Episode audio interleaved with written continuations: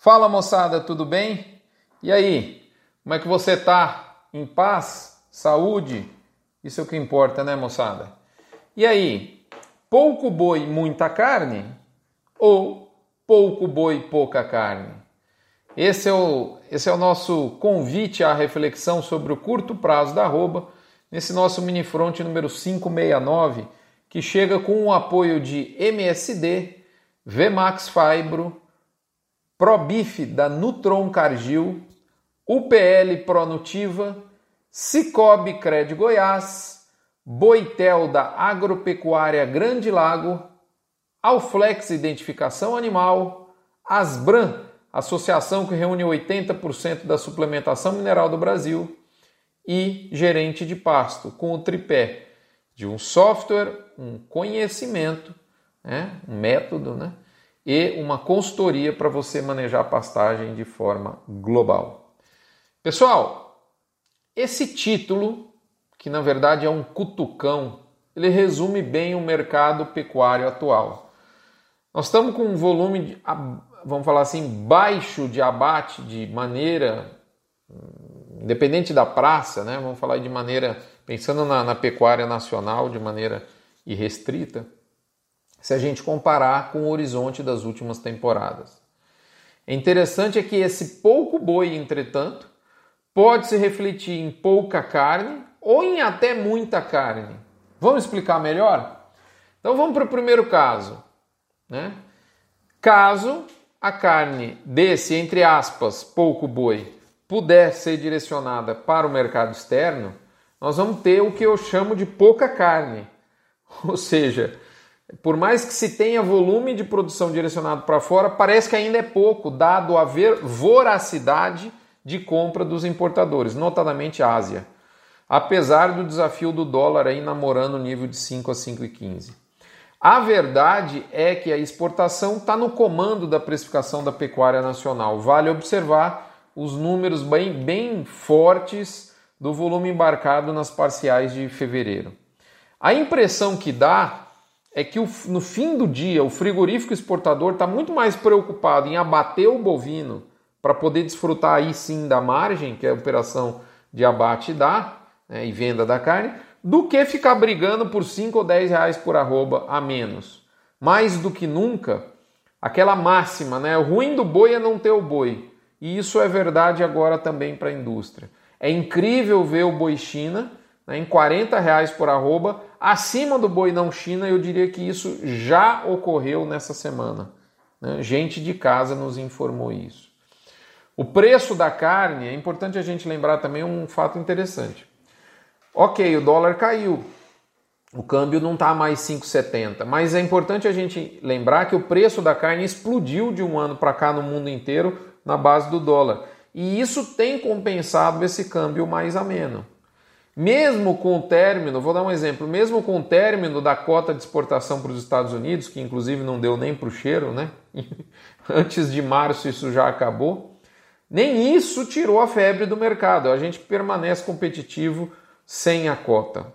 De toda forma, o câmbio é sempre um limitante né? e a gente tem que ficar atento. No curto prazo, tem muita gente da economia, da macroeconomia, dizendo que R$ reais seria um câmbio perfeitamente plausível. Isso, de alguma forma, é uma correção, né? Porque o Brasil ficou atraente. Nós estamos hoje com a curva de juros exibindo alta. Né? Então, os ativos brasileiros ficaram baratos. Isso propiciou um forte fluxo de entrada de moeda estrangeira. Aquela história, para gringo comprar a bolsa. Faz mais de 30 pregões que, que a bolsa tem uma compra líquida. Né? A gente vê se a gente comparar a quantidade de dólar que entrou nesses primeiros dias, não é nem dois meses de 2022, comparado com o que entrou no ano passado inteiro, vai ver que é, é, é, é muito díspare a situação. Então esse cenário acaba refletindo, amolecendo a moeda americana né, e, e, produzindo algo que eu diria que é muito raro de ver, que a gente vê a nossa arroba em 65 dólares, e mais raro ainda seria vê-la romper e sustentar abaixo desses 65 dólares. Isso seria inédito de fato. Né? Então, assim, esse pouco boi nesse, nesse cenário, nesse contexto desenhado de exportação, é na verdade pouca carne. Não dá para quem quer. Agora, de outra sorte, se a carne desse pouco boi for direcionada com mais intensidade para o mercado interno, nós vamos ter o que a gente chama de muita carne. Isso ocorre porque, como eu já disse aqui, nós temos um consumo retraído internamente, nós temos pouco poder de consumo, inflação, né? a gente tem preços salgados da carne bovina. O atacado tem se sustentado, a bem da verdade, muito mais em função de estar com estoque enxuto do que por desfrutar de excelentes vendas. É, esse nosso atacado aqui do Brasil não consegue absorver volume grande de produto. Isso não tem ocorrido dado o excelente desempenho das exportações, como eu acabei de mostrar para vocês. Inclusive, o preço né, tem se sustentado no mercado interno mesmo nesse meio de mês. Aliás, meio de mês, eu não sei, parece que fevereiro não tem meio, ele tem fim, né? Nós estamos aqui no dia 18 já olhando. Semana que vem já é a semana inteira de liquidação da bolsa. Então já, nós já estamos no fim do mês. a verdade é essa. É. Em resumo, para a gente finalizar, vamos consolidar aqui o que eu quis dizer. De acordo com a mira do canhão de venda da carne, o pouco boi pode se traduzir em pouca carne ou em até muita carne.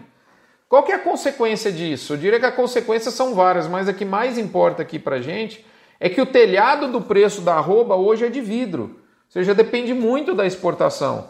Tudo bem que o custo de produção e a oferta teimosamente reduzida, custo alto no caso, né?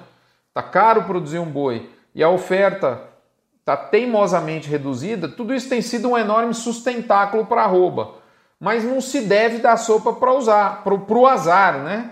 Você lembra do último mês de setembro e outubro. Né? Não precisa, acho que está fresco na memória da, da turma aí. O, a grande questão, do ponto de vista de. Ou seja, o raciocínio leva a gente a, a entender que é interessante adquirir né, proteção de preço.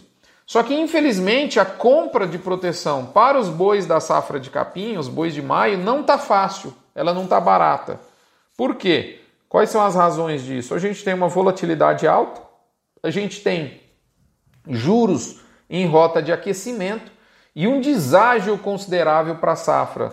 A gente olha aqui, por exemplo, no pregão da tarde de sexta-feira, o maio estava 15 reais abaixo do mês presente.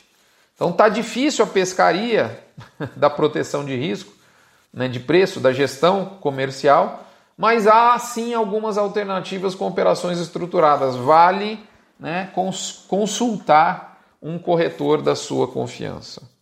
É esse o recado. Não fique desprotegido, por mais que o nosso horizonte aparenta ser positivo. O mercado está firme, não está fácil. Tem alguns, algumas regiões, como norte nordeste do Brasil, nordeste sem nenhuma planta china, o norte sofrendo um pouco mais, né? mas de maneira geral a gente está vendo um cenário firme para o boi. É isso, obrigado pela audiência, pela paciência. Nos vemos por aqui na próxima semana entendemos que o importante é você esteja protegido do ponto de vista de preço e, e mais ainda importante, você e sua família estarem com saúde. É isso. Obrigado pela audiência, pela paciência. Não se esqueça da campanha do Agro contra o Câncer. Doando um real por cabeça batida, você não esvazia seu bolso e ao mesmo tempo enche de fé, chance de cura e esperança o coração né, de alguém que precisa muito e está lá no Hospital de Amor uma hora dessa. Um abraço, até a próxima, moçada. Saúde e paz.